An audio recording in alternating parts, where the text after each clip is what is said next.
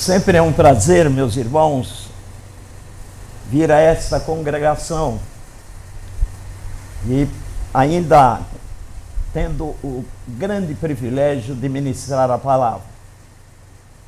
Nós louvamos a Deus pelo progresso da congregação, pelos ideais, pelo objetivo que é ser igreja e dentro em pouco, pela misericórdia de Deus e sob a ação do Espírito Santo, estaremos sendo organizados em igreja.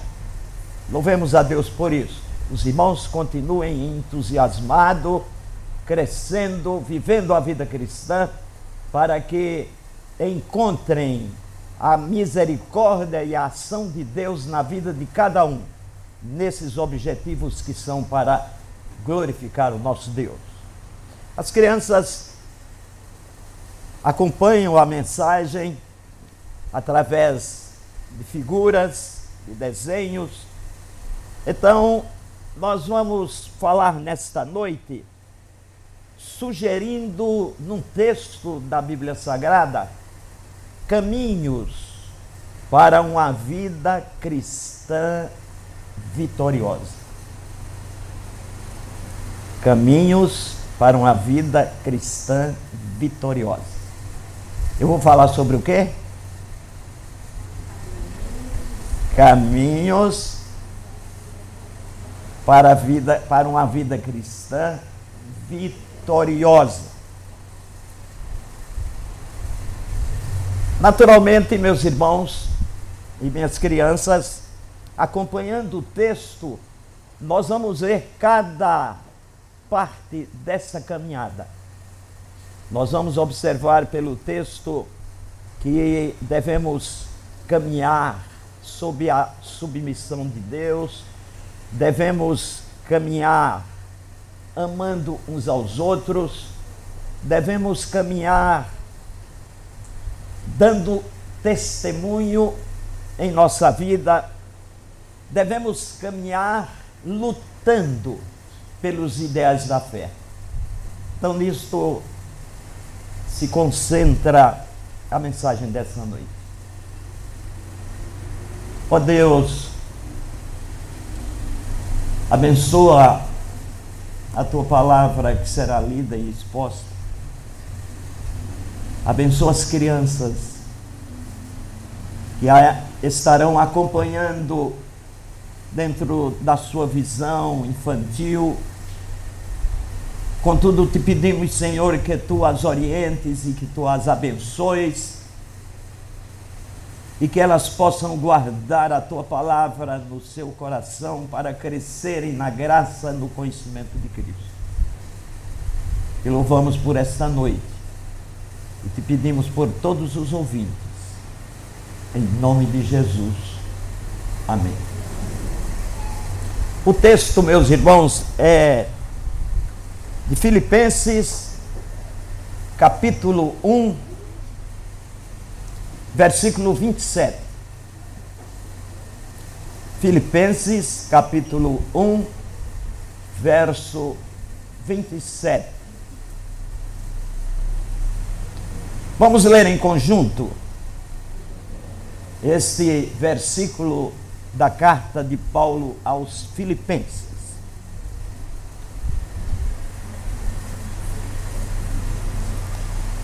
Vamos vivei acima de tudo, por modo digno do Evangelho de Cristo, para que, ou indo ver-vos, ou estando ausente, ouça no tocante a vós outros, que estáis firmes em um só espírito, como uma só alma, lutando juntos pela fé evangélica.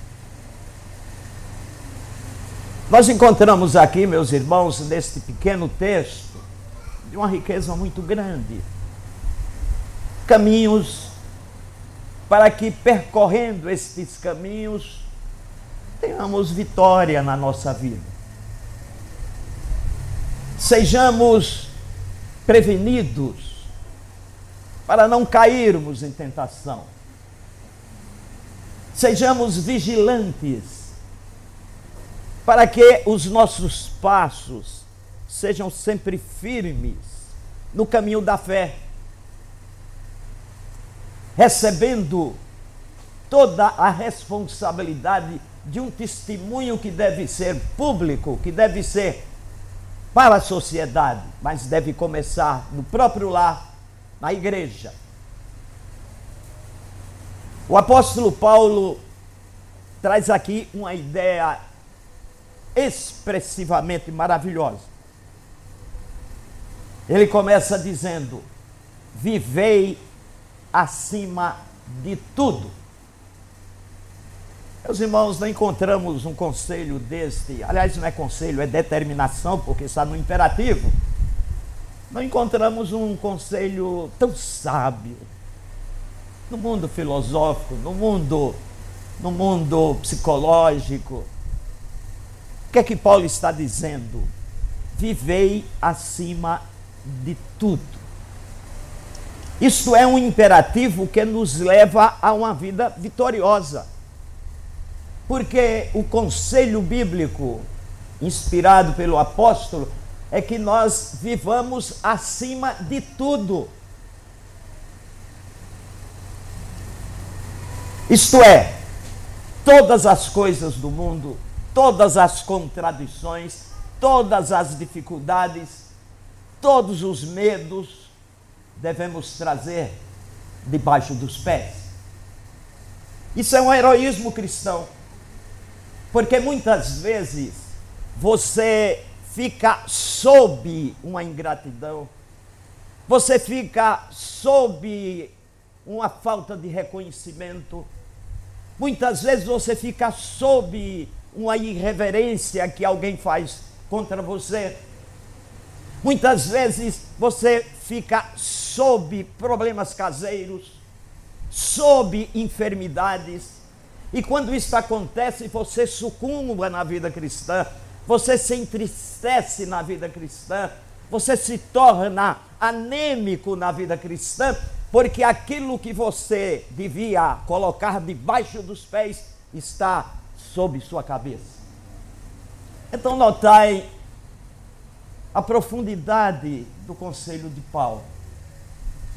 Todas as coisas até aquelas que me ofendem, até os prazeres e as riquezas do mundo. Tudo isto devemos estar por cima e não por baixo. E esse imperativo de Paulo nos leva realmente a uma vida superior, a uma vida que está além das coisas comezinhas da existência. Tive um colega lá em Natal que era pastor de uma das nossas igrejas. Eu era pastor do Alecrim, ele era da igreja central. E ele tinha um programa no rádio e o diretor do rádio tirou o programa, mudou o programa dele para um outro horário, porque o horário era muito bom e ele era um político, candidato a qualquer coisa, e tirou o horário do programa evangélico, colocou em outro. E o pastor não gostou, mas aceitou não, não queria caso, não evocou o contrato, foi submisso.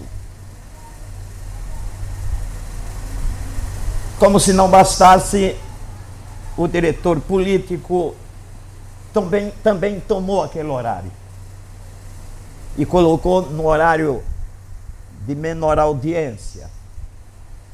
E ele disse: Não, eu tenho um contrato eu, meu horário já foi mudado, esse horário não tem grande audiência, então não posso aceitar.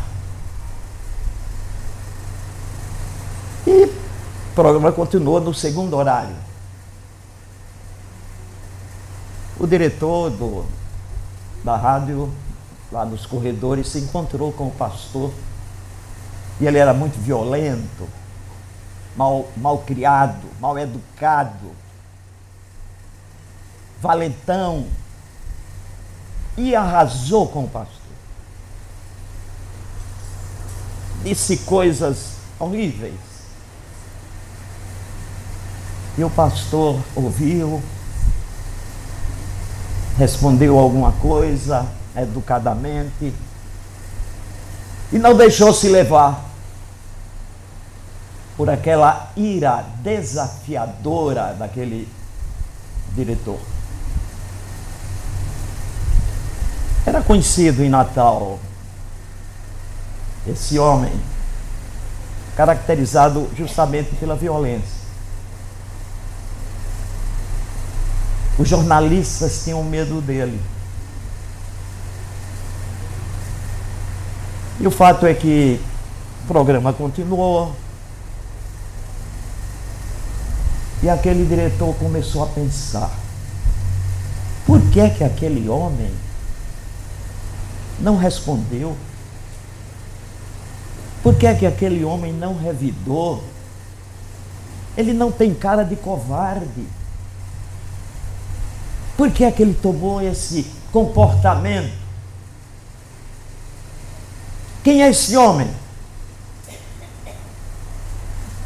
É pastor presbiteriano, pastor da igreja central.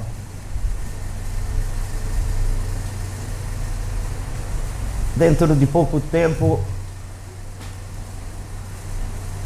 o Romildo Gurgel, carro preto, para em frente à igreja depois de uma escola dominical e desce aquele diretor que era imensamente forte. Os diáconos disseram: Reverendo, ele está vindo. Reverendo, ele não vai bater no senhor porque nós não vamos deixar. E os diáconos, diáconos é para eles também. Cercaram o pastor. Romildo Gurgel subiu o degrau, degrau, outro degrau, chegou em frente ao pastor e disse: Eu gostaria de falar com você. Pois não, doutor Romildo, vamos lá para a minha sala. E o Romildo foi para a sala do pastor pediu desculpa, pediu perdão. E o pastor disse: Eu perdoo, mas também Deus foi ofendido. Vamos pedir perdão a Deus. E ambos se ajoelharam e oraram. E Romildo, a partir dali, sempre vinha assistir aos cultos dominicais viver acima de tudo. Porque a superioridade, a superioridade da postura daquele que supera os problemas, as dificuldades, se torna, venci, se torna invencível, como aconteceu com o doutor Romildo Urgel e aquele pastor. Meus irmãos, é um conselho que vale a pena seguirmos. É uma determinação que vale a pena seguirmos. Vivei acima de tudo. Quando alguém lhe atacar, quando alguém quer passar por cima de você, quando alguém cometer injustiça como você, fique acima disso. E Deus há de lutar por você. E o seu testemunho pode provocar o arrependimento de quem lhe ofendeu. Vivei acima de tudo, continua Paulo, por modo digno do Evangelho de Cristo. Meus irmãos, esse é o padrão O padrão não está na ética. O, pra, o padrão não está na ajuda, na, na, na autoajuda. O padrão é o Evangelho. É pela dignidade do Evangelho, de modo digno do Evangelho. O, o Evangelho é digno sobre todas as coisas, meus irmãos. E quando nós nos apoiamos neste Evangelho, também somos obrigados a ficar por cima de todas as coisas, porque Ele está por cima de todos os caminhos que os homens querem mostrar para chegarmos a Deus. O Evangelho está numa elevação que ninguém passa por ele. Paulo diz: Não me envergonho do Evangelho de Cristo, porque é poder de Deus para a salvação de todo aquele que crê. O Evangelho, meus irmãos, é o conteúdo da doutrina da salvação. É as boas novas de salvação. E nada se nivela a ele. E quando Paulo coloca como padrão o Evangelho para que fiquemos acima de tudo, é para que nós percebamos a elevação do Evangelho de Cristo, a dignidade do Evangelho de Cristo, e sejamos abençoados e copartícipe daquela posição que o Evangelho de Cristo está. Viver acima de tudo, de modo digno do Evangelho de Cristo. O Evangelho é o padrão, ele está acima de todas as coisas, de todos os caminhos propostos pelo homem para a salvação do pecador. Está lá em cima. E por isso devemos também estar, viver acima de tudo. Mas Paulo continua no seu inspirador texto, dizendo: Para que, ou indo ver-vos, ou estando ausente, no tocante a vós outros, o que, é que Paulo está dizendo? Para que, ao ver-vos, ou estando ausente, no tocante a vós outros, é o desafio, meus irmãos, para que nós sejamos honestos. Nós estejamos com a consciência diante de Deus e não de Paulo. Na minha presença, talvez alguns andem muito certo, talvez algum, algum, algum de vocês não cumpra as determinações epistolares na ausência, isto acontece, mas na presença são todos muito bons. Há uma necessidade, meus irmãos, de lealdade diante de Deus. Há muitos crentes que, quando ficam longe da igreja, se sentem com liberdade de fazer alguma coisa. E até o fato de se colocar no Facebook, como eu já vi, quadros que não são muito nobres para um crente. Na presença, na igreja, no meio cristão, é uma coisa Fora dali é outra coisa. E Paulo apela para que este viver acima de tudo, com a dignidade do Evangelho, seja feito para os filipenses, ou na presença ou na ausência, revelando a ausência de hipocrisia. Não podemos, meus irmãos, ter duas vidas. Não podemos, aonde trabalhamos, termos o linguajar de quem trabalha conosco, cometermos as mesmas, os mesmos atos, nos identificarmos com o ambiente onde estamos, nos esquecendo de quem somos. Nos esquecemos de viver acima de todas as coisas, inclusive das influências momentâneas do nosso trabalho, da nossa profissão.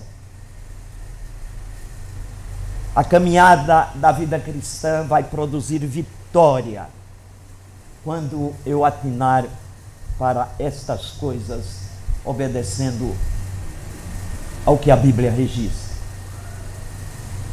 Quanto a vós outros, quer na minha presença, quer na minha ausência, estáis firmes. É o que Paulo diz: estáis firmes. A firmeza do cristão, meus irmãos, vai depender, como a árvore, vai depender das raízes. Vai depender aonde ela está sendo plantada e a profundidade das suas raízes, a fim de que o vento bata, açoite, mas ela permanece, porque tem raízes profundas. E quando Paulo diz estáis firmes, é que tenhamos raízes profundas na palavra de Deus, raízes profundas na vida cristã, raízes profundas no ensino da palavra e na vivência da palavra. Aí estaremos firmes. E esta firmeza, sem dúvida, há de nos conduzir a uma vida vitoriosa. E Paulo continua no seu texto: estais firmes em um só espírito, com uma só alma, lutando juntos pela fé evangélica. Estais firmes em um só espírito, como uma só alma. Meus irmãos, a comunhão é essencial. Na vida cristã, nós marchamos juntos. Na vida cristã, nós deveremos ser solidários. Na vida cristã, nós devemos ajudar um ao outro. Paulo diz: levai as cargas uns dos outros e assim cumprireis a lei de Cristo. Na vida cristã, temos de ter comunhão uns com os outros, temos de nos ajudar mutuamente, temos de ter uma só alma nos grandes objetivos e nos grandes ideais da nossa fé. Não nos distanciarmos do irmão por algum equívoco, não deixarmos de falar com alguém porque fez alguma coisa que nós não gostamos, não desprezando ninguém na comunidade cristã, unidos em um só espírito, como uma só alma. Meus irmãos, a gente vê divisões de igreja, intrigas, brigas, como isso é péssimo e como isso estraga a caminhada cristã. Como isto traz tropeços para que caiamos no trajeto cristão. A comunhão a ajuda um ao outro, a tolerância, são coisas que demonstram que nós estamos vivendo acima de todas as coisas e lutando juntos pela fé evangélica. A vida cristã é uma luta, sabemos disso. A vida cristã é cheia de desafios. E como precisamos firmar os nossos pés na palavra de Deus, para que sejamos abençoados e vitoriosos nessa luta pela fé evangélica. Meus irmãos, é preciso que sejamos solidários na carreira cristã, na luta pela nossa fé. O Evangelho sempre é questionado, o Evangelho sempre é atacado, porque ele bate de frente contra todos os atributos imorais, perniciosos, perversos da sociedade que nos rodeia. Temos de comprar essa briga, temos de lutar pelo Evangelho, pela dignidade do Evangelho. E o faremos isto firmes, deixando todas as coisas que o mundo nos oferece e que as contingências da vida nos traz debaixo dos pés. Este é o caminho para a vida vitoriosa de cada um de nós. Observemos com boa atenção esse texto na nossa casa. Firmemos os nossos propósitos de cumprir essa determinação paulina, que não é de Paulo, mas do Espírito Santo. Você individualmente como igreja, comunidade. E assim, o testemunho do Evangelho que transparecer através de cada um de nós será brilhante, será vitorioso e glorificará a Deus. Que Deus nos ajude a isso. Amém.